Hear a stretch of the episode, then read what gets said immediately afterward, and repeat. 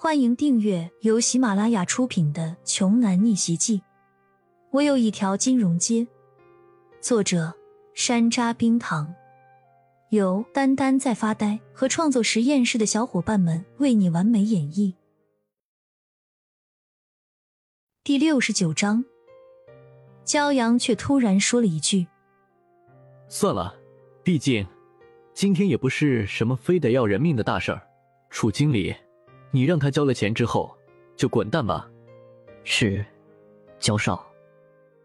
楚韵恭敬的对焦阳说完，随后猛踢了杨肥那胖的流油的屁股一脚，说：“傻坐在地上干什么呢？还不赶紧谢谢焦少爷！”杨肥就好像是如获新生一般，跪在地上三拜九叩，嘴里不停的说：“谢谢，谢谢。”多谢焦先生的不杀之恩，感激你，不跟我这么一条有眼无珠的土狗一般见识。那两个设局的舔狗男同学一直后知后觉的，眼下还是没什么脑子。二人见状都看懵了，这个世界是怎么了？时空逆转，屌丝突袭了吗？区区一个骄阳，竟然变得有这么大的能量和威力了？他还能决定一个人的生死？当然那了，眼前发生的这一切，对于王莹莹来说，也是一场她怎么挣扎都醒不过来的噩梦。她为了自己的荣华富贵，各种背叛，给这个男人戴了四年的绿帽子。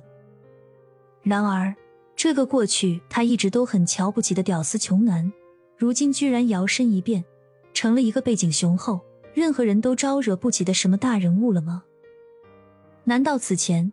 高飞的清音酒吧一夜之间就被夷为平地的那场事件，果真是骄阳在幕后操控的？怎么可能呢？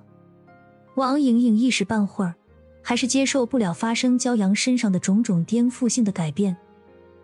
就在王莹莹三人一脸吃惊的时候，杨飞已经掏出自己的银行卡，开始准备结账付款了。对不起，先生，系统显示您的这张卡余额不足。前台的小姐姐面对杨肥这样的人，还是尽量面带职业微笑，礼貌有加的为他服务着。怎么可能呢？拿换这张卡试试看。杨飞又连忙拿出另一张卡。前台的小姐姐刷了一下，又对他说：“先生，不好意思，您这张卡上的钱已经被银行冻结了。”不应该啊！昨天我还用来着呢。这样吧。那再换一张。杨肥赤红着双目，有些慌张的在公文包中翻找着。不一会儿，剩余的所有银行卡被他不小心的抖落了一地。他匆忙而凌乱的捡起了所有的卡，推到了前台小姑娘的面前。都刷一下看看。结果一张接着一张全都没用，除了第一张余额不足的卡，其余的银行卡全部都被冻结了。怎么会这样呢？刚刚捡回一条小命儿，现在突然又陷入财务危机了。如果这笔饭钱他交不上的话，杨肥今晚上还是会没命的。在一旁已经等候了多时的楚韵，实在没什么耐心了，就直截了当的告诉杨肥：“杨大老板，你就死心吧。刚刚我找人查封了你的物流运输公司和公司挂钩的银行卡。”全都被银行冻结了，目前只有你自己的私人借记卡还能用。你这张卡上还有多少钱？我我不知道。杨飞战战兢兢的回答，他并没有说谎，他的确不知道自己这张卡里现在到底有多少钱。平常他的各种私人消费，甚至包括泡妹子开房的钱。他都是用绑定公司银行账号的那些卡进行支付的。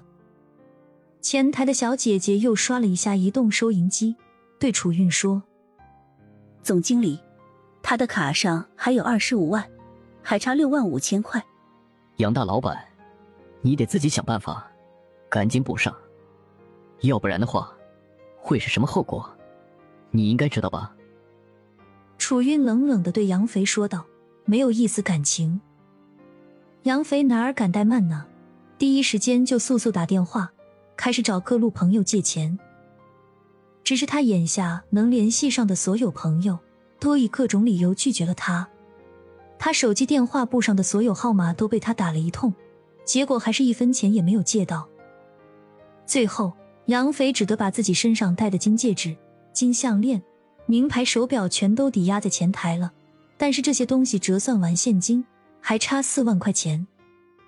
这个时候，杨肥那两束烧红了的目光，看向了缩在角落里不知所措的那两个舔狗脑残粉儿。